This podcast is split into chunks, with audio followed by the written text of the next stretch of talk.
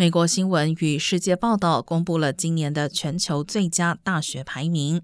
整体来说，美国共有两百八十所学校上榜，中国有三百三十八所，首次超过美国。但大多数美国大学排在榜单前半部分，并且在前十名中占据八席。中美之外，上榜最多的国家依次是日本一百零五所。英国九十二所和印度八十一所。